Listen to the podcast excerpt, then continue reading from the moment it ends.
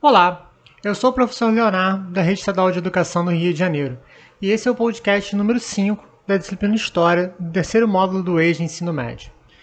Nesse podcast, iremos estudar o desenvolvimento do Brasil nas décadas de 1950 e 1960.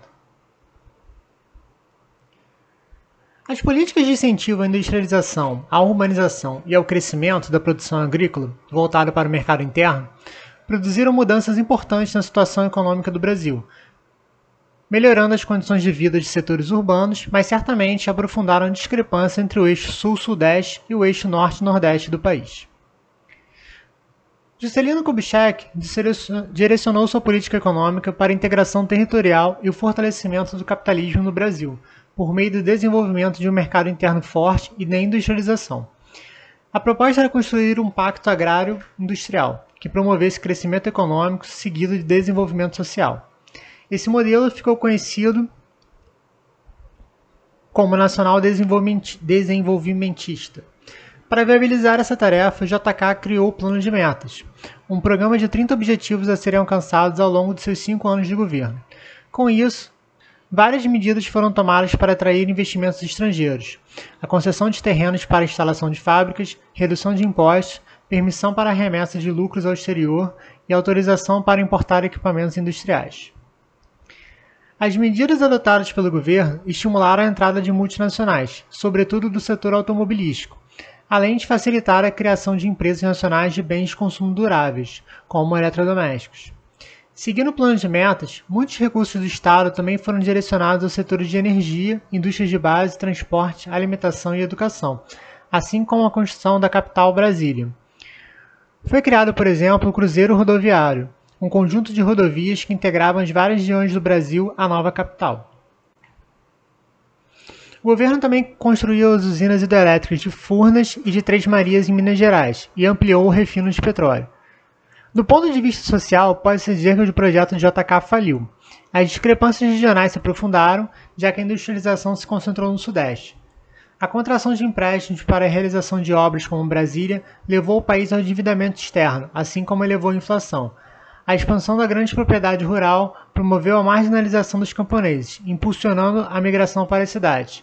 Sem infraestrutura adequada, as cidades incharam e as condições de sobrevivência tornaram-se cada vez mais precárias. O elevado endividamento externo foi o principal legado econômico do governo JK ao seu sucessor. Na tentativa de controlar a inflação e a dívida, Jânio Quadros adotou uma política econômica de controle dos gastos públicos e a negociação da dívida externa. Além disso, abandonou a prática de imprimir dinheiro para saldar os débitos, pois isso desvalorizava a moeda e elevava a inflação. Jânio renunciou, deixando ao sucessor quase o mesmo cenário de quando assumiu o poder.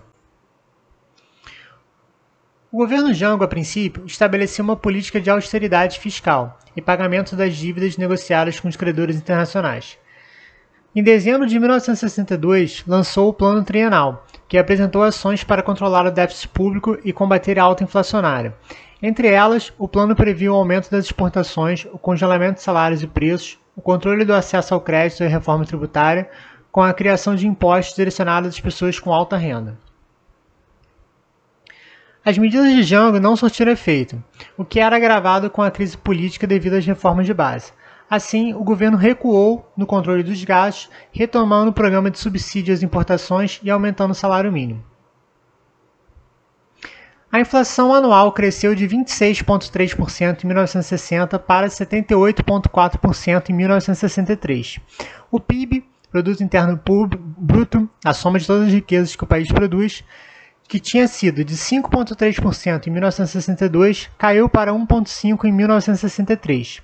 Essas dificuldades econômicas também despertaram a oposição dos setores conservadores da sociedade, contribuindo para o golpe de 1964. Chegamos ao fim desse podcast, onde estudamos o desenvolvimento do Brasil nas décadas de 1950 e 1960. Esperamos que vocês tenham gostado do conteúdo e se ficaram com algumas dúvidas, vocês podem consultar o material escrito, assistir às videoaulas ou procurar a ajuda da sua professora ou professor de História. Um grande abraço a todos, bons estudos e até o nosso próximo encontro historiográfico nesse podcast. Até lá!